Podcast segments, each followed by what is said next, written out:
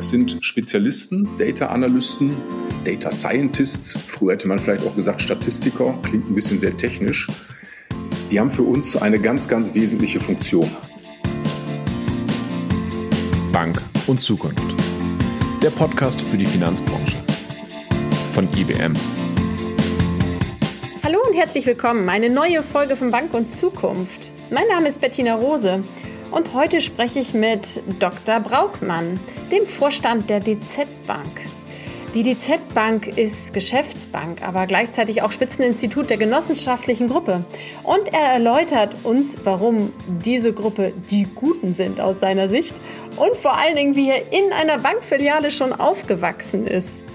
Das ist wirklich unterhaltsam und informativ zugleich. Los geht's!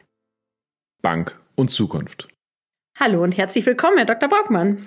Hallo, Frau Rose. Herr Dr. Braukmann, Sie sind ein Banker, wie er im Buche steht. Sie haben schon in der Bank gelernt und sind treu von der WGZ Bank bis zur heutigen DZ Bank in einem Unternehmen geblieben. Ähm, wie war das? Haben Sie selbst während des Studiums immer Kontakt gehalten zur Bank? Ja, das äh, blieb gar nicht aus. Also meine Wurzeln sind eigentlich sogar noch weit oder liegen noch weiter zurück. Ich bin in einer Volksbank aufgewachsen. Oh. Bis zu meinem 15. Lebensjahr haben wir über der Volksbank in Billerbeck, Volksbank Baumberge gewohnt. Und äh, die Schalterhalle war auch mein Spielplatz. Ich muss aber dazu sagen, ich hatte mit der Bank selber bis auch zu meiner Schulzeit eigentlich gar nichts zu tun. Aber nach, der, nach dem Abitur kam dann natürlich die Frage, Junge, was machst du? Bevor du irgendwas machst, lern doch mal mit Geld umzugehen. Eine kaufmännische Lehre könnte vernünftig sein. Und so hat sich das dann mit der Banklehre ergeben. Und es hat mir einen Riesenspaß gemacht und deswegen bin ich auch gerne dabei geblieben und hatte dann auch während des Studiums immer tatsächlich den Kontakt auch zur Bankengruppe. Einerseits über die ehemaligen Kollegen, andererseits natürlich auch immer noch über meinen Vater. Ah, der war auch im Unternehmen tätig. Mein Vater war fast 40 Jahre Vorstand einer kleinen Volksbank im Münsterland. So haben Sie es also schon in die Wiege gelegt bekommen, quasi. War ich hatte das dann keine andere Chance. das wollte ich fragen. War es tatsächlich alternativlos für Sie oder? Nein, es war nicht alternativlos. Ich war in der Schulzeit auf einem humanistischen Gymnasium und äh, war mir ganz sicher, dass was ich studieren wollte, nämlich so äh, Geschichte, Latein und vielleicht auch Altgriechisch, hat mir echt Spaß gemacht damals. Und das war wahrscheinlich noch die Situation, wo mein Vater gesagt hat, Junge, denk nochmal drüber nach. War aber fair, war okay. Und so ist es dann auf die kaufmännische Bahn gegangen. Habe ich aber nie bereut. Okay, dann würde ich gerne zu der Zeit dann später kommen. Sie waren bei der Fusion der WGZ und ähm, Bank dabei und der DZ Bank. Wie war denn das, dass Sie dann tatsächlich ähm, CIO oder COO auch werden konnten in der DZ Bank? Was hat da geholfen, dass Sie sich dort etablieren konnten in der Funktion? Ach, ich hatte die Zuständigkeit ja auch schon zuvor innerhalb der WGZ Bank. Also ähm, das kam mir jetzt nicht so überraschend und äh, entspricht auch tatsächlich dem, was ich äh, auch zuvor gemacht hatte, aber auch irgendwo meine Affinität. Ich habe neulich nochmal aus Spaß gesagt, ich mache jetzt eigentlich genau das, was ich auch mal studiert habe, nämlich äh, Bankbetriebslehre, ähm, äh, Organisation, Personalwesen war bei mir ein Schwerpunkt und Informatik. Das heißt, das ist im Grunde, also der Teil des Betriebs, den decke ich ja heute auch ab.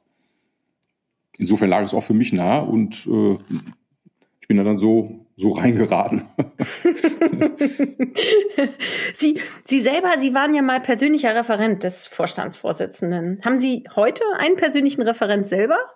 Nein, einen persönlichen Referenten haben wir bei uns, also ich glaube, hat auch keiner der Kollegen hat einen persönlichen Referenten. Also es gibt verschiedene Unterstützungsbedarfe ähm, und da haben wir genug Kolleginnen und Kollegen äh, im Haus, jetzt auch bei mir im Dezernat in den Bereichen, auf die ich dann auch zurückgreifen kann. Aber mhm. einen äh, wirklich persönlichen äh, Referenten haben wir nicht. Bevor wir tatsächlich jetzt zur DZ Bank selber und ihren Aufgaben kommen, was würden Sie sagen, was zeichnet Sie denn als Person aus, warum Sie für diese Rolle besonders gut geeignet sind, neben den Studienschwerpunkten jetzt, die Sie gerade schon gesagt haben? Aber was, äh, also persönliche Faktoren für Ihre Rolle? Tja, ist immer eine schwere Frage, wenn man so sich selber einschätzen soll. Also ähm, mir ist dabei wichtig, dass ich eine gute Kombination von verschiedenen Disziplinen auch in, ich sag mal, in meiner Nähe oder auch in meinem äh, Dezernat habe. Und es ist nicht meine Aufgabe, war auch nie meine Aufgabe, der beste Experte zu den einzelnen Themen zu sein, sondern meine Aufgabe ist es tatsächlich, die, die verschiedenen Skills und Disziplinen zusammenzubringen und ihnen eine, äh, eine wirklich eine gute Arbeitsumgebung zu geben. Kann ich nur so abstrakt formulieren. Und das hat bislang, wie ich meine, auch ganz gut geklappt.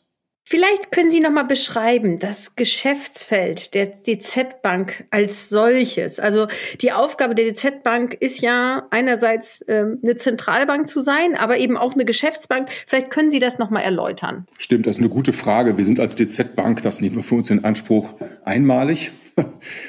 Und ähm, wir sind zunächst sind wir die genossenschaftliche Zentralbank der Volks- und Raiffeisenbanken. Das sind unsere Aktionäre, das sind unsere Eigentümer. Wir sind gegründet worden, um ihnen in verschiedenen, in ihren Geschäftsfeldern, in den verschiedenen Feldern zu helfen, Unterstützungsleistungen zu bieten. Und zwar immer nach dem sogenannten Subsidiaritätsprinzip, nämlich immer da, wo es keinen Sinn macht, dass eine Bank das alleine, eine Volksbank das alleine auf die Beine stellen müsste. Nehmen wir mal als Beispiel Auslandszahlungsverkehr. Es macht für eine Volksbank vor Ort keinen Sinn, ein äh, Korrespondenzbanknetz äh, zu, zu halten das machen wir. Dafür, dazu gehört das Wertpapiergeschäft, dazu gehört auch das Fördermittelgeschäft und verschiedene weitere Services, die wir für Volks- und Raiffeisenbanken wirklich als unsere erste Kundengruppe erbringen. Das zweite aber natürlich ist, dass wir gleichzeitig auch das mit, mit großen Unternehmenskunden zusammenarbeiten. Hier also wirklich das gesamte Geschäftsfeld entsprechend abdecken, natürlich mit dem Schwerpunkt ähm, Kreditgeschäft Darüber hinaus sind wir sehr aktiv im Kapitalmarktgeschäft, auch hier für unsere Großkunden, aber auch für institutionelle Partner, Versicherung, Kapitalanlagegesellschaften äh, etc. Was wir eben nicht machen, das ist das Geschäft der Volks- und Raiffeisenbanken, das ist das Geschäft mit Privatkunden. Ähm, da sind wir, also auch jeder Mitarbeiter, auch ich nicht, die Kollegen nicht, wir haben kein Konto bei der DZ Bank. Wir sind Kunden bei der Volksbank vor Ort. Welche Strukturen gibt es bei Ihnen, um die Digitalisierung weiter voranzutreiben? Die Aufgaben, die Sie gesagt haben, sind ja auch massiv, gerade Auslandszahlungsverkehr etc., ähm, digitalisiert äh, betroffen in, ihren, in den Innovationen. Ja, das ist eine ganz interessante Frage, die wir auch immer mal wieder in der Vergangenheit äh, diskutiert haben, teilweise auch intensiv diskutiert haben. Ähm, wir haben nie in der DZ-Bank und auch in der Gruppe äh, eine Funktion eines äh, CDOs, eines Chief Digital oder Digitization Officers gegründet.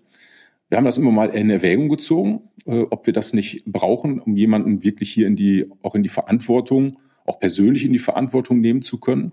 Wir haben aber ganz früh auch gesagt, das ist Gesamtbankaufgabe und das ist auch Aufgabe für das komplette Vorstandsteam und für die gesamte Mannschaft da stehe ich auch hinter. Das äh, entspricht auch wirklich meiner festen Überzeugung.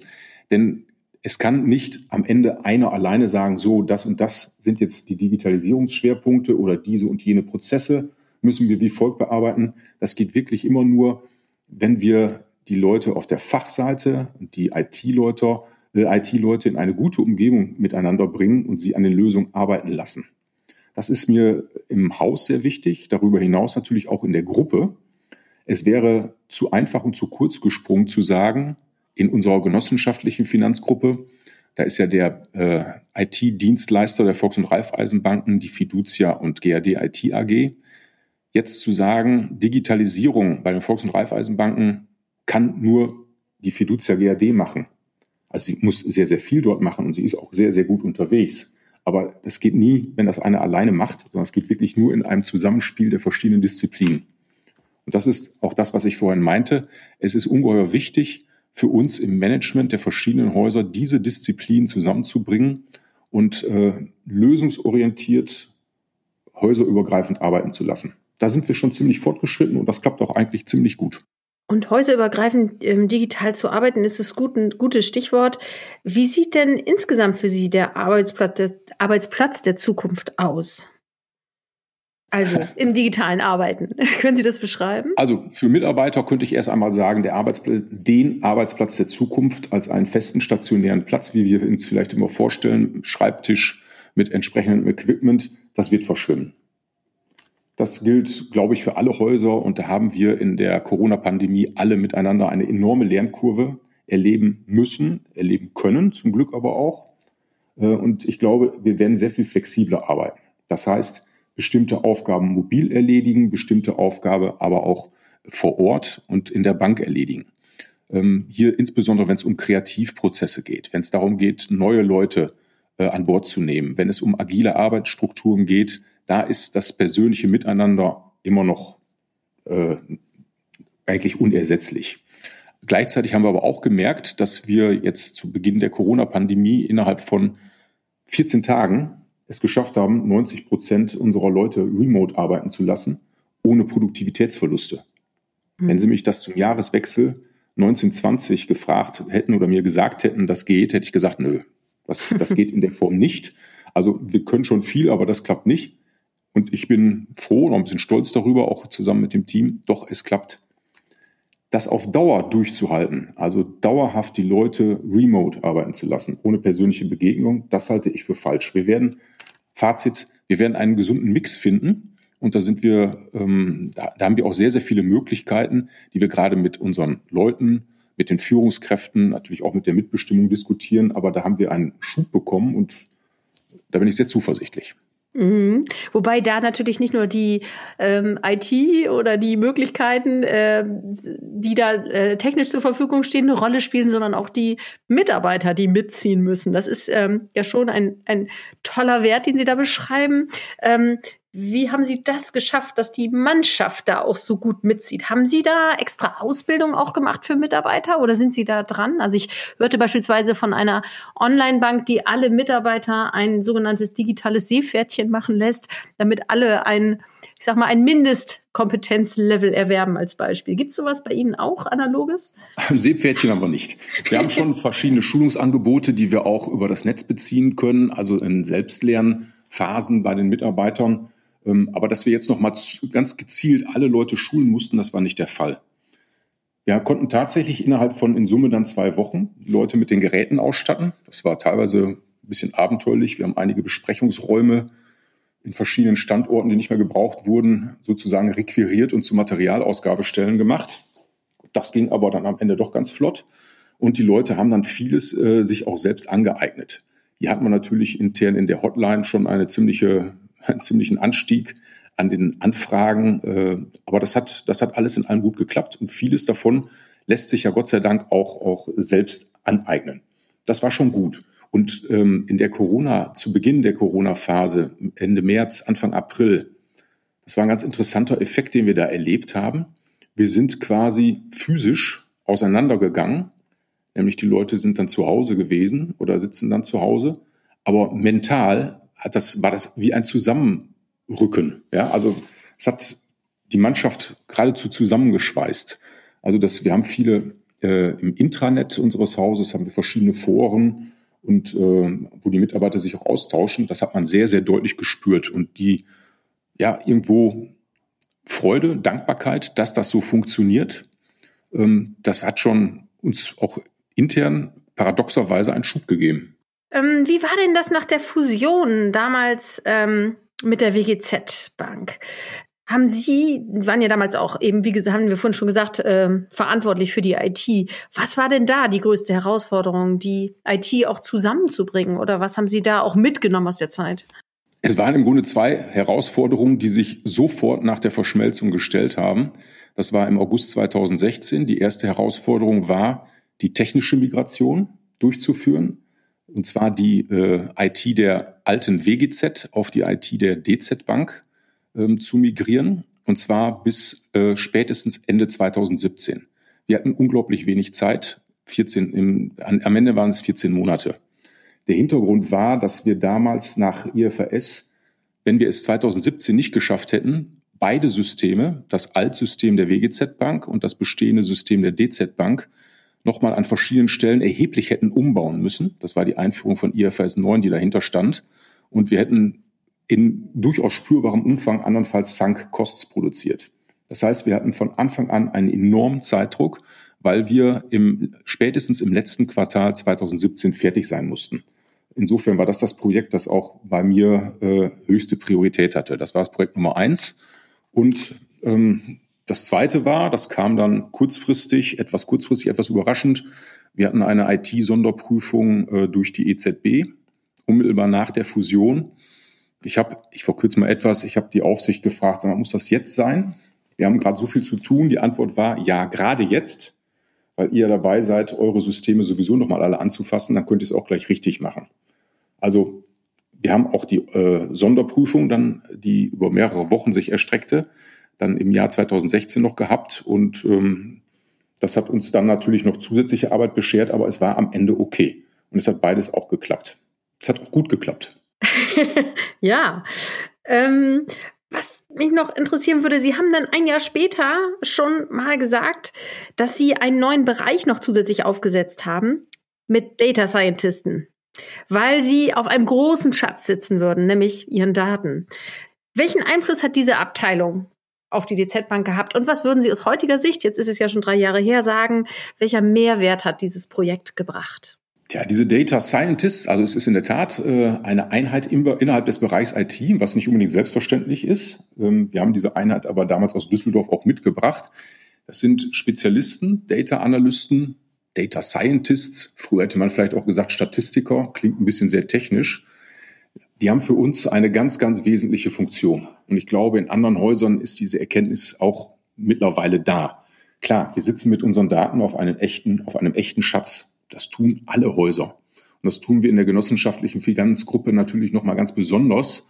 Also in einer Gruppe mit den unseren Verbundpartnern, der R&V-Versicherung, der Bausparkasse Schwäbisch Hall, Union Investment, die alle auch äh, neben weiteren zur DZ-Bank-Gruppe gehören und den Volks- und Raiffeisenbanken.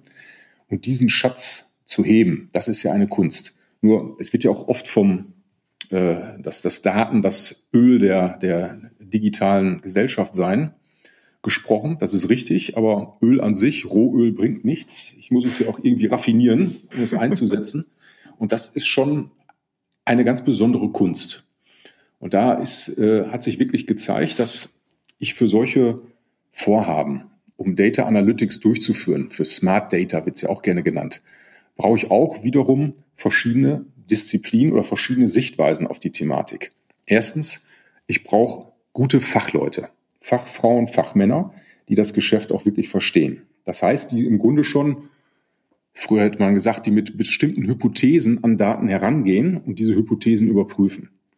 Auf der anderen Seite brauche ich gute ITler, die sagen oder die eine bestimmte Umgebung, Strukturen, Architekturen zur Verfügung stellen, die diese Datenauswertungen befördern und beschleunigen. Dazu gehören äh, mittlerweile auch Ansätze wie Data Lakes, in denen man fischen kann, anders als früher, wo die Daten alle erst normiert werden mussten.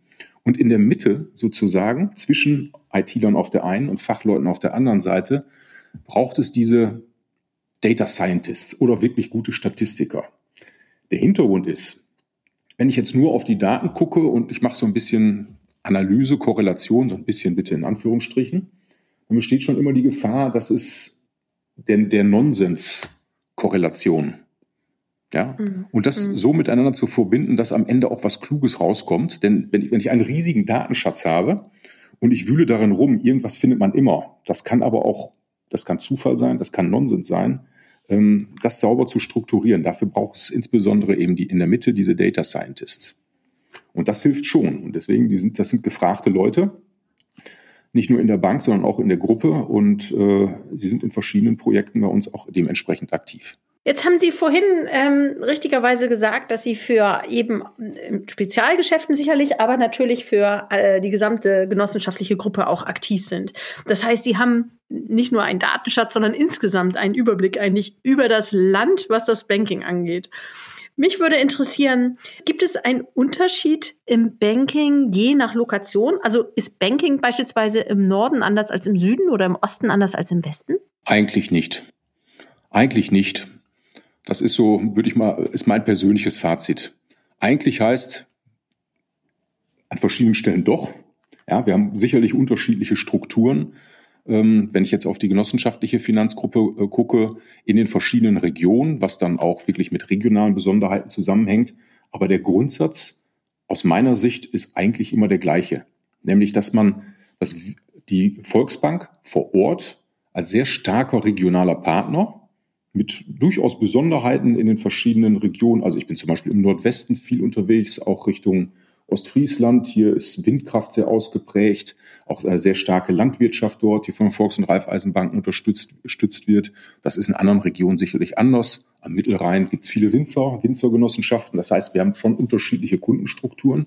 Aber der Grundbedarf äh, ist eigentlich immer derselbe. Und dieser Grundbedarf klar nach guten Finanzdienstleistungen und Services, und zwar in einer klugen Verbindung aus Digitalität und Regionalität. Das zeigt sich, ist ein hoher Bedarf bei den Kunden und ich glaube, dass wir da als Volks- und Raiffeisenbanken auch gut aufgestellt sind. Stichwort gut aufgestellt. Ähm, wie stellen Sie sicher, dass Sie auch in 20 Jahren noch ein relevanter Player am Markt sind? Indem wir auf die Kunden gucken, indem wir versuchen, das tun wir tatsächlich, immer vom Kunden zu denken, was ist dein Bedarf, was ist der Bedarf? Was brauchst du heute und was, wie können wir unsere Kundschaft langfristig unterstützen? Man muss dazu ja eins klar sagen. Ich habe jetzt auch nochmal neuere Studien gelesen. Der Kunde selbst, wenn er zur Bank kommt, er hat eigentlich nie ein primäres Interesse an Bankgeschäft. Ja, ist vielleicht komisch, wenn ich das als Banker sage. Aber das Bankgeschäft ist immer ein Derivat von irgendetwas anderem. Also, ich möchte sparen. Ja, und zwar nicht, weil ich das Geld äh, in ein Sparschwein stecken möchte und das schön finde, sondern ich möchte mich für die Zukunft absichern. Also ich betreibe Vorsorge. Ich möchte ja kein anderes Beispiel, ich möchte keinen Immobilienkredit. Der Immobilienkredit ist nur Mittel zum Zweck, weil mhm. ich wohnen möchte, weil ich eine Immobilie finanzieren möchte, in mhm. der ich selber wohnen möchte. Das ist der, der Standardfall. Ja, und das, ähm, und hier als Bank den Kunden so zu unterstützen, optimal zu unterstützen, dass es nicht darum geht, ihm ein Finanzprodukt, bitte in Anführungsstrichen aufs Auge zu drücken, sondern eine gute Lösung, die zum, zur unmittelbaren Bedarfssituation und vielleicht auch zur, Lebens- und, äh, zum, le zur Lebenssituation der Kundschaft passt, dann entsprechend auch anzubieten. Und da glaube ich, sind Volks- und Raiffeisenbanken deswegen gut aufgestellt, weil wir eben auch in der Region vertreten sind. Mhm. Es ist wir sind, wir sind jetzt, ich sage natürlich immer, wir sind die Guten, ja, aber wir sind jetzt nicht guten Menschen in dem Sinne, dass äh, Volks, äh, die Kollegen in Volks- und Raiffeisenbanken vielleicht altruistischer wären als andere. Aber es ist, es ist einfach sinnvoll, wenn man auch in der Region wohnt, wo die eigenen Kunden sind, diese Kunden immer langfristig zu betrachten. Ja, wenn ich, wenn, wenn mein Vater, von dem ich vorhin sprach, im kleinen Örtchen im Münsterland angefangen hätte, die Kundschaft schlecht zu beraten, sag ich mal. Oder etwas flapsiger ausgedrückt, vielleicht sogar über den Tisch zu ziehen, wie es ja manchmal Bankern vorgeworfen wird, ob zu Recht und Unrecht sei dahingestellt. Dann wäre das für die ganze Familie Brautmann nicht schön gewesen am Ort. Ja, vornehm könnte man das dann Peer Pressure nennen. Insofern, das, macht man nicht. Ja. ja und das, das ist, äh, das haben unsere Kunden sehr, sehr gut erkannt, dass die Volks- und Raiffeisenbankengruppe hier bodenständiger ist, stärker verwurzelt ist in ihrer Region und stärker auch auf den langfristigen, auf die langfristige Kundenbeziehung achtet. Wie komme ich darauf, das zu sagen? Ich meine, das kann ja jeder behaupten, aber die genossenschaftliche Finanzgruppe ist die einzige, die seit der Finanzkrise auf beiden Seiten der Bilanz gewachsen ist und die seit der Finanzkrise auch ihre Marktanteile ausbauen konnte. Mhm. Interessant ist, das, was Sie jetzt genau beschreiben, ist das, was wir auch aus einem Private Banking Sektor hören. Also eigentlich genau das, eben dieser menschliche Faktor nicht außer Acht gelassen wird. Und das, obwohl wir eben einen Haufen Statistiken bekommen, dass IT eine immer größere Rolle spielt. Wie bringen Sie diese beiden Seiten denn zusammen? Die wachsenden Anforderungen an die IT oder das, was die IT leisten kann vielleicht auch? Wo sehen Sie dass die äh, Technologie eben auch zukünftig noch stärker helfen kann und auf der anderen Seite aber eben auch diesen menschlichen Faktor nicht zu verlieren. Es ist die kluge Kombination von beiden. Das ist die Lösung, die dahinter steht und das, was wir erreichen müssen. Denn Kunden sind ja ganz schrecklich. Bitte, ne? Das ist jetzt in der Tat ironisch. Kunden sind ganz schrecklich. Die wollen tatsächlich alles. Die, äh, auch ein, ich habe eine, eine sehr aktuelle Umfrage vor mir. Die wenigsten Kunden wollen eine rein digitale Bankbeziehung. Mhm. Die meisten Kunden wollen beides. Ja? Sie möchten gerne einen Ansprechpartner haben, gerne vor Ort, aber auch digitale Lösung und immer so, wie sie es gerade brauchen. Das meinte ich mit Kunden sind schrecklich, wollen halt tatsächlich alles. Aber dem kann man schon gut entgegenkommen. Ich stelle mir das tatsächlich so vor, dass IT zusammen mit Smart Data dabei helfen kann, sowohl dem Kunden als auch dem Bankmitarbeiter vor Ort ähm, einen klaren Blick zu geben auf die jeweilige Situation. Das ist am Ende, man könnte das auch als, als Anwendung einfach ein Kundencockpit nennen oder ein CRM-System. Das äh, wäre mir jetzt allerdings auch schon wieder etwas zu technisch. Man kann aber mit einer Verknüpfung der Daten aus dem jeweiligen Haus und auch der Verbundpartner kann man sehen, der Kunde steht, hat folgende äh, Vermögenssituation, er hat folgende Kontoverbindung. Ich kann das dann noch anreichern durch Dinge, die eventuell in Social Media verfügbar sind, ähm, die ganz normal aus dem Internet äh, frei verfügbar sind und kann dann äh, dem Kunden viel besser als zuvor auch bestimmte ja, maßgeschneiderte oder eben in die Lebenssituation passende Angebote vermitteln. Das ist aus meiner Sicht ist das jetzt gar nicht unbedingt Rocket Science, wie man so sagt, oder, oder äh, irgendeine wilde Zukunftsmusik. Das können wir heute schon tun. Wir müssen natürlich eben gucken, dass wir die verschiedenen Datenhaushalte, und es sind ja häufig unterschiedliche auch juristische Personen, das heißt, es muss natürlich auch dem äh, Datenschutzgesetz entsprechend erfolgen, dass wir diese Daten klug miteinander verknüpfen. Ich komme ich komm nochmal wieder zurück auf meine eigene Lebenserfahrung. Als wir in der Bank wohnten, äh, mein Vater damals, und das ist für mich so das, das, das Bild, das ist jetzt gar nicht romantisch, sondern das war so, es lag immer der, äh, das, das örtliche Blättchen auf dem, auf dem Frühstückstisch und mein Vater hatte immer eine Schere dabei und hat verschiedene Dinge aus der Zeitung ausgeschnitten.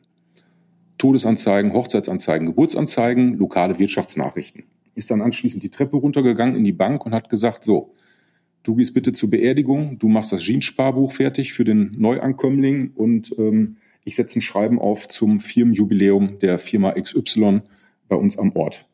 Ja, das ist, das war damals analog mit der Schere aus der Tageszeitung und das geht heute quasi viel schneller, in Sekundenschnelle, mit Hilfe eines Kundencockpits und dann auch noch angereichert immer auf den Gesamtkundenblick äh, mit den Daten, die ich habe und vielleicht sogar eben mit den Daten auch der äh, aus anderen Häusern, die ich miteinander verbinde. Mhm. Das wäre für mich tatsächlich ein sehr wesentlicher Schritt für das Banking der Zukunft. Und da können wir eben diese Regionalität mit den Volks- und Raiffeisenbanken und die Digitalität miteinander verknüpfen. Da gibt es schon einen Bedarf auch bei den Kunden. Wir haben das gesehen. Also ich nehme mal einen äh, noch jüngeren Wettbewerber wie N26. N26 hat das Banking ja nicht neu erfunden, aber die haben allen eins gezeigt. Die Kunden möchten es maximal einfach, übersichtlich und praktisch in der Anwendung, also für das Basic-Bankgeschäft. Da, glaube ich, haben wir mittlerweile hinzugelernt, dass wir, was App-Lösungen, was Online-Lösungen trifft, hier es den Kunden viel leichter machen, ihre Bankgeschäfte, ihre, ihre Bankbasisgeschäfte zu tätigen. Zusätzlich können wir aber, das können vielleicht außer uns höchstens auch die Sparkassen, über unser Filialnetz auch noch persönliche Lebenssituationen und Beratung mit abdecken. Eine Befragung aus diesem Jahr hat gezeigt, und das fand ich besonders interessant, dass vor allen Dingen sogar, hätte ich gar nicht gedacht, die sogenannten Digital Natives zwischen 16 und 24 Jahren es total schätzen, wenn Sie zusätzlich zu den digitalen Lösungen einen persönlichen Ansprechpartner haben, der Ihnen sagt, ist okay, das passt und das kannst du machen und das mach lieber nicht. Und da bin ich wieder bei meiner Grundhypothese, die ich vorhin gesagt habe, die ich vorhin mal formuliert habe. Das liegt einfach daran, dass das Bankgeschäft an sich für unsere Kunden, für eigentlich fast alle Menschen, total uninteressant ist. Das ist mal auch wieder salopp gesagt, das ist Papierkram, das ist teilweise auch natürlich, das ist Kleingedrucktes, ja, das sind halt Dinge, die sind gesetzlich vorgeschrieben, das sind viele regulatorische Vorgaben, die wir einhalten müssen, Stichwort Beratungsprotokoll. Boah, das ist anstrengend, ja, das ist, äh, das kommt von der Attraktivität gleich nach der Steuererklärung. Und hier, und, und hier, hier einen, einen Lotsen zu haben, vielleicht wie den Steuerberater, wenn man einen hat, der einem sagt, das ist schon okay, das kannst du machen. Und das ist jemand, nochmal so, sozusagen aus der Nachbarschaft. Das mhm. ist das, wo wir glauben, können wir dem Kundenbedarf, den Kundenbedürfnissen deutlich besser entgegenkommen als andere. Mhm. Und ich finde, das hat natürlich immer auch mit IT zu tun, aber eben nur mittelbar. Ja. Auch wieder als Mittel zum Zweck.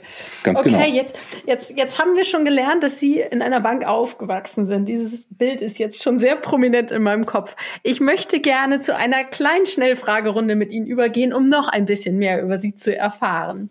Sie dürfen ganz kurz antworten, können aber selbstverständlich auch gerne kommentieren, wenn Sie das möchten. Gut. Fangen wir mal an. Aasee oder Nordsee? Nordsee. Fahrrad oder Auto? Fahrrad. Amerika oder Asien? Amerika. Südamerika. Sylt oder Rügen? Rügen. Doku oder Buch? Buch. Was ist Ihr Lieblingsrückzugsort? Mein Sessel im Wohnzimmer. Wenn Sie sich ein Auto. Ist kein alter Opersessel. oh, wir haben, jeder bildet sich sein eigenes Bild jetzt gerade vom geistigen Auge. ja.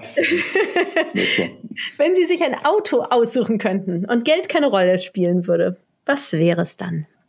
Die Alpine. Die Alpine. Helfen Sie Früher mir. Mal Renault. Ah, okay, okay. Ähm, arbeitet, Arbeit bedeutet für Sie? Muss Spaß machen. Mussten Sie mit Ihren Töchtern schon mal auf ein Konzert gehen, auf das Sie alleine nie gegangen wären? Nee, zum Glück nicht. In welcher Sportart könnten Sie bei Olympia starten? In der Ü50-Gruppe für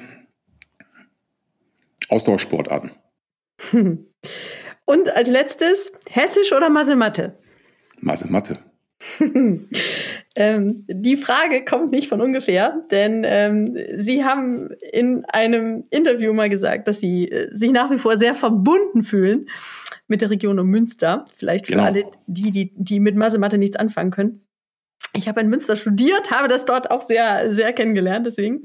Ähm, was macht es für Sie so besonders, die Region?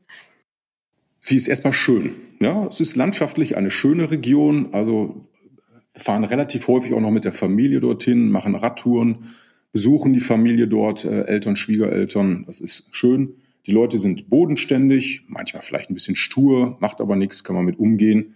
Ähm, ich finde es wirklich rundum schön, manchmal vielleicht auch ein bisschen unterschätzt. Ich äh, genieße auch oder ich finde auch schön die Nähe zu Holland.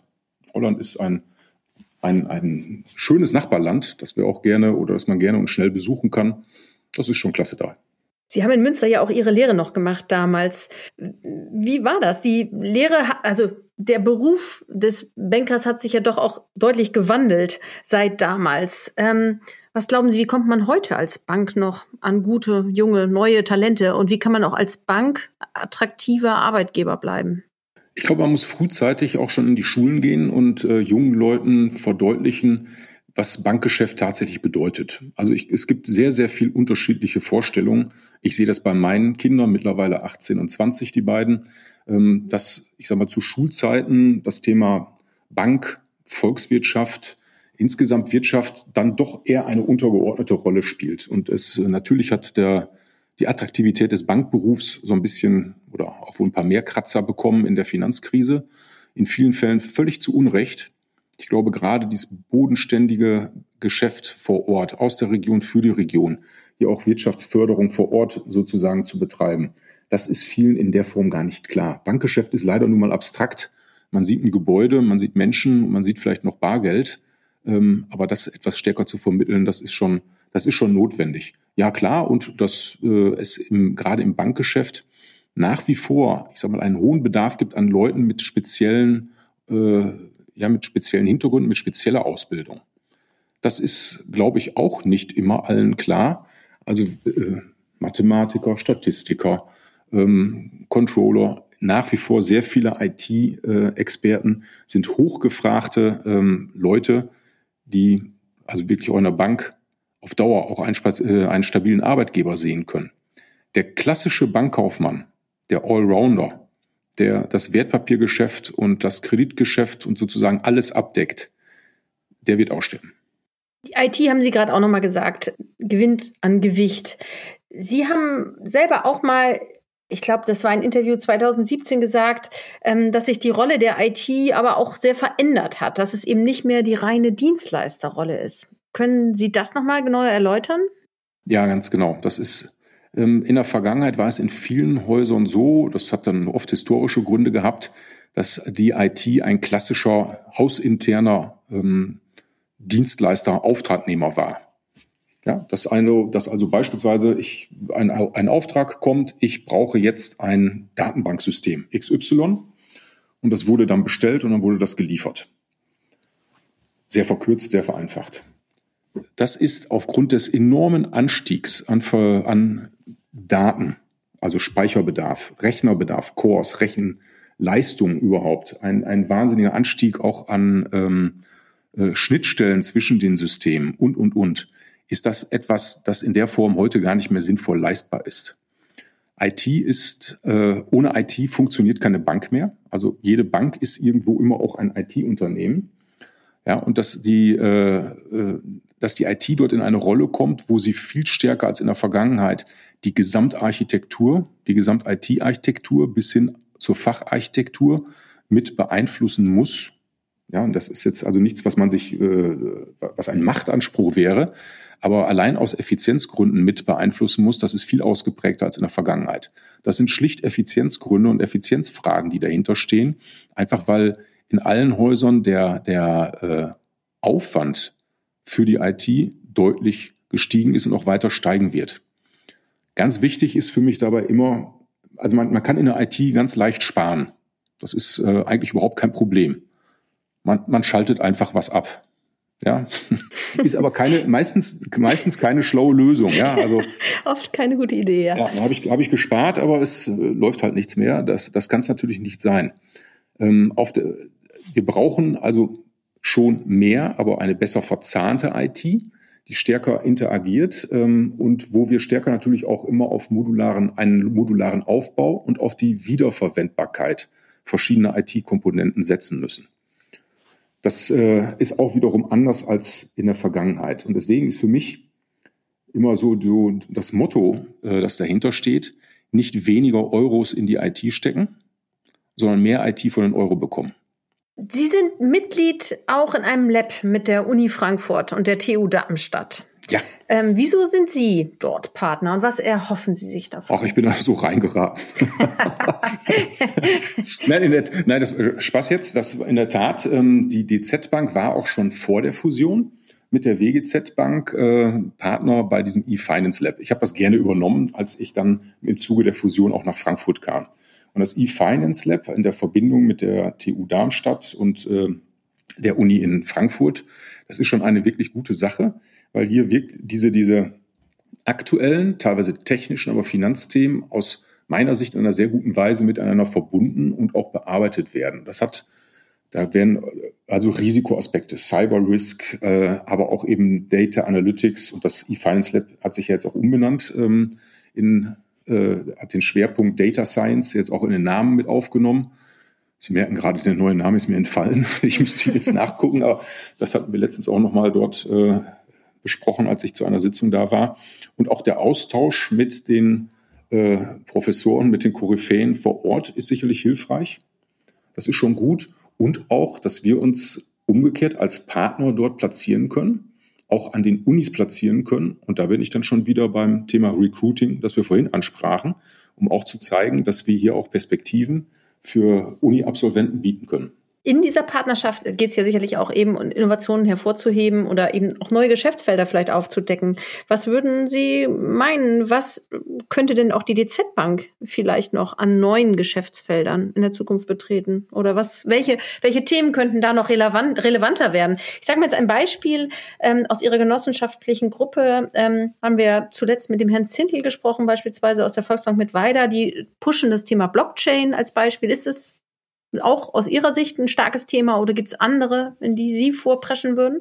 Ist super interessant. Es schoss mir tatsächlich, als Sie die Frage stellten, auch schon durch den Kopf, dass das Thema Blockchain, das nach wie vor, beziehungsweise äh, die Distributed Ledger Technology, Blockchain lässt sich besser aussprechen, ähm, dass durchaus hier noch weitere äh, Dinge, ich sage, beinahe gesagt, erforscht werden müssen oder auch weiter bearbeitet werden müssen.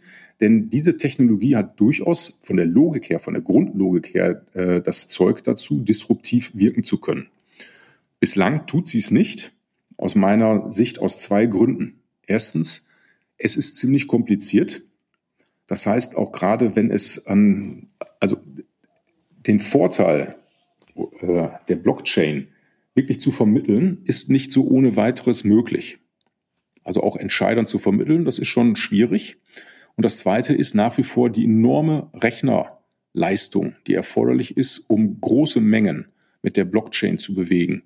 Das sind Themen, an denen wird gearbeitet. Ich halte die auch nicht für grundsätzlich unlösbar, aber bislang haben wir hier noch nicht noch nichts gesehen, was äh, uns dazu veranlasst hätte zu sagen, so, wir werden jetzt den gesamten Zahlungsverkehr, das sind bei uns im Jahr gut sieben Milliarden Transaktionen, Tendenz steigend, mit der Blockchain abwickeln.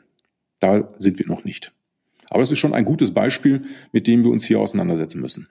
Natürlich als zweites Thema jedwede äh, Felder, Anwendungsfelder künstlicher Intelligenz. Jetzt künstliche Intelligenz ist immer leicht gesagt. Es gibt auch hier verschiedene Sichtweisen. Wenn ich vorhin von Data Analytics gesprochen habe, dann, ich sag mal, sind gute Algorithmen beziehungsweise gute ja, Statistiken, die über Daten laufen, auch schon relativ nah an künstlicher Intelligenz. Da wird mir jetzt mancher widersprechen, ich weiß, aber ich will auch gar nicht in solche Glaubensfragen einsteigen. Aber auch hier können wir sicherlich noch deutlich mehr machen. Hier ist im Übrigen auch die Aufsicht dabei, sich das Ganze intensiv mit anzugucken. Eines hat sie klargestellt, und das halte ich auch für richtig übrigens. Das ist ähm, künstliche Intelligenz, Artificial Intelligence als Deep Learning wird sie nicht akzeptieren. Deep mhm. Learning meint, wir haben ein ja, neuronales Netz, so hieß es dann auch früher immer, und das wird trainiert, bis es äh, anhand der Trainingsfälle zu richtigen Ergebnissen kommt und anschließend wird dieses Netz in Betrieb genommen. Wie es zu dieser Lösung kommt, weiß man aber gar nicht genau. Ja, das ist ja der Grundgedanke wie bei einem Gehirn. Was womit verschaltet ist, weiß man nicht, aber es kommt irgendwie dann doch immer was Vernünftiges raus. Also lass uns das mal machen. Soweit können wir bei, äh, gerade auch im Bankgeschäft mit künstlicher Intelligenz nicht gehen. Ich sage mal ein Beispiel aus meiner Uni-Zeit. Das finde ich bis heute gut. Es gab ein neuronales Netz in der US-Raumfahrt. Es wurde trainiert und das sollte erkennen anhand von Satellitenbildern, ob in einem bestimmten Geländeabschnitt Zivil- oder Militärfahrzeuge stehen. So, dann hat äh, irgendeine Einheit des äh, äh US-Militärs hat Fahrzeuge hin und her gefahren und die Satellitenbilder wurden gemacht. Und siehe da, innerhalb weniger Wochen erkannte das neuronale Netz, ob es Zivilfahrzeuge oder Militärfahrzeuge sind. Dann hat man dieses neuronale Netz oder Programm eingesetzt und es hat völlig versagt. Es hat völlig versagt. Am Ende hat man herausgefunden, woran es lag. Die Einheit der US Army hat immer morgens Zivilfahrzeuge ins Gelände gefahren und nachmittags Militärfahrzeuge. Das Einzige, was das Programm gelernt hatte, war, wo steht der Schatten? Sonst nichts. Ja? Es wurde aber als Selbstlernprogramm nicht, nicht, also die Grundlage der Entscheidung wurde nie äh, in der Trainingsphase hinterfragt. Und das sind Dinge, ähm, die können wir in unserer Verantwortung für unsere Kundengelder und für das Kundengeschäft in der Form nicht machen. Und das wird auch die Aufsicht, das hat sie klar gesagt, nicht zulassen. Ich will nur sagen, aus meiner Sicht völlig zu Recht. Mhm. Noch ein Feld, ein drittes habe ich noch. Sie müssen mich sonst stoppen. Frau Nein, sehr gerne. Nein, gerne. Das ist natürlich das äh, Angebot, was die äh, sogenannten Hyperscaler derzeit in der Cloud für verschiedene Unternehmen äh, weltweit anbieten. Und natürlich gucken wir uns auch das an. Wenn man sich vor Augen führt, dass allein die äh, drei großen, also es werden immer als drei große US-amerikanischen Hyperscaler, hier werden ja immer genannt Microsoft mit der Azure Cloud, ähm, die Google Cloud und äh, Amazon mit AWS, haben alleine in bis zum Jahr 2019 ähm, zwar rund, ich meine, es waren 270 Milliarden Dollar in die äh, Rechner oder in ihre Intelligenz in der Cloud investiert. Davon alleine knapp 119, 120, glaube ich, waren es äh, in den letzten zwei Jahren. Hier sind im Grunde gigantische, ja erstmal kann man sagen, Rechenzentren, auf der anderen Seite aber auch Servicefelder entstanden, die für verschiedene Kunden hochinteressant sind. Also ich kann dort bestimmte, ich kann, es ist natürlich immer Infrastructure, Plattform oder Software as a Service, die man nutzen kann die sofort und jederzeit skalierbar sind. Und das sich anzugucken, wo Einsatzfelder äh, wirklich auch immer unter Kosten-Nutzen-Gesichtspunkten, aber auch unter dem Hinblick, sind wir schneller mit unseren Lösungen und äh, kriegen wir auch bessere Lösungen innerhalb kurzer Zeit gebaut. Also immer das Dreieck, besser, schneller, günstiger, ist auch für uns in den Banken hochinteressant. Zum Glück haben wir in der DZ Bank jetzt in unserer IT-Architektur nicht keine große Legacy, also wirklich alte Strukturen, eine veraltete Architektur, dass wir sagen müssen, wir müssen das jetzt komplett neu entwickeln und in die Cloud gehen. Aber wir gucken uns das schon an für verschiedene Anwendungen oder Anwendungscluster, ob wir die nicht künftig, ja, ich sag mal, aus der Cloud beziehen beziehungsweise dort entwickeln. Ich kann dort halt bestimmte Ich kam drauf wegen KI, KI-Services oder Testumgebungen kann ich innerhalb weniger Minuten buchen. Ja, sie werden dann genutzt für einige Stunden oder für einen halben Tag und werden dann auch dementsprechend abgerechnet. Und das ist schon vom Grundsatz her sehr, sehr interessant. An der Stelle muss ich natürlich kurz mal erwähnen, dass Sie diese Services auch bei einer IBM Cloud beziehen können, Ach, neben den drei Hyperscalern. Bitte sehen Sie es mir nach. Selbstverständlich auch IBM ganz vorne mit dabei. Das ist in der Tat so. Und natürlich, also wie gesagt, diese Lösungen sind schon echt interessant. Jetzt weiß man natürlich, das gilt auch für IBM. Äh, sie sind auch keine Altruisten. Äh, insofern bei jeder Auslagerung, auch da, ne, guckt die Aufsicht einerseits drauf, dahinter will ich mich aber gar nicht verstecken, begibt man sich immer auch in eine gewisse Abhängigkeit, um das abzuwägen. Was ist der Vorteil? Was äh, habe ich eventuell einen Nachteil aus Abhängigkeiten? Und äh, wie, wie, in welcher Frequenz oder in welcher Ausprägung nutze ich solche Anwendungen? Das äh, muss man sich wirklich im Einzelfall angucken. Deswegen bei uns in der DZ-Bank sind wir nicht unterwegs, dass wir sagen Cloud Only oder Cloud First, sondern wir haben eine differenzierte Cloud-Strategie, mit der wir uns schrittweise um unsere Anwendungscluster kümmern, die uns nochmal angucken und dann immer zusammen mit den jeweiligen Nutzern innerhalb des Hauses, innerhalb der Fachbereiche sagen, so, das ist eine Anwendung, die können wir in die Cloud bringen, das andere lieber nicht. Jetzt muss ich einen großen Bogen machen zum Abschluss unseres Gespräches und von der Cloud, von der Wolke da oben nochmal down to earth kommen, zurück zu Ihren Wurzeln, ähm, wo Sie ja nun auch gelernter Bankkaufmann sind und wir das gelernt haben, in der Bank aufgewachsen. Erinnern Sie sich noch an die Zeit, wo Sie Azubi waren? Also ist es trotzdem was, dass Sie sozusagen diese Wurzeln nicht vergessen haben, auch heute noch in Ihrem täglichen Leben? Können Sie sich da noch an vielleicht eine besondere Begebenheit erinnern oder ähm, spielt es gar keine Rolle mehr? Doch, natürlich kann man sich an ganz viele bestimmte Situationen erinnern. Man kann sich daran erinnern, äh, wie Kontoauszüge ausgedruckt und im sogenannten Kontentrog abgelegt werden mussten und wehe, ein Kontoauszug war falsch abgestellt. Das war ja, ging ja gar nicht. Ähm, das Buchen anhand von Primanoten, äh, das dort vorgenommen wurde, das äh, auch bis hin zur Bargeldversorgung der Volks- und Raiffeisenbanken, das ist einem, das bleibt einem schon äh, ganz klar im Gedächtnis. Ich will da nichts romantisieren. Das war auch damals immer ein eher ein ernüchterndes Geschäft aber es war doch sehr, sehr viel, vieles händisch. Ich kann mich erinnern, der Zahlungsverkehr, das war natürlich auch ganz, ganz wichtig, ein wesentlicher Fortschritt. Also ich bin jetzt Ende der 80er, also meine Kinder sagen kurz nach dem Krieg, ähm, dass da also die, die Zahlungsverkehrsdateien, also die Zahlungsverkehrsaufträge, die auszuführen waren, die wurden on Magnet, äh, auf Magnetbänder angeliefert, die wurden dann eingelesen, von dort dann äh, weiter transferiert. Das war schon damals, das war absolut Hightech. Und diese großen Scheiben, diese großen Boxen, in denen diese Magnetbänder waren, ja, das sind alles Dinge, das ist sowas von Schnee von gestern heutzutage, obwohl ich dann immer finde, so lange ist auch noch nicht her. Aber da sehen wir schon deutlich, dass das eine rasante Entwicklung genommen hat. Ich persönlich kann sagen, ja, ich bin Bankkaufmann durch und durch. Ich bin, habe auch IT, bin damals in der Ausbildung gemacht und mache es ja auch heute. Aber ich bin natürlich, ich bin schon zuvorderst Kaufmann. Und ich glaube, das ist zumindest auch meine, äh, Sie haben ja vorhin mal vor einer halben Stunde, glaube ich, gefragt, wie das ist mit den eigenen äh, Fähigkeiten oder das, was, was einen selber ausmacht. Ich glaube, dass, dass ich in meiner Verantwortung als Kaufmann sehr viel mit den Technikern zu tun habe und hier in Sparring bin. Ich finde das eigentlich keine schlechte Kombination. Also wenn nur Kaufleute über Technik reden oder umgekehrt nur IT-Leute übers Bankgeschäft, da wird auch nichts Gutes draus. Deswegen komme ich wieder zurück, das ist wirklich meine durch und durch meine Quintessenz. Die Kombination verschiedener Fähigkeiten, das ist, äh, das macht das, das macht das aus, wenn ich Erfolg haben will. Und das finde ich ist ein ganz hervorragendes Schlusswort. Vielen, vielen Dank für dieses spannende Interview und dass Sie dabei waren. Vielen Dank. Gern geschehen.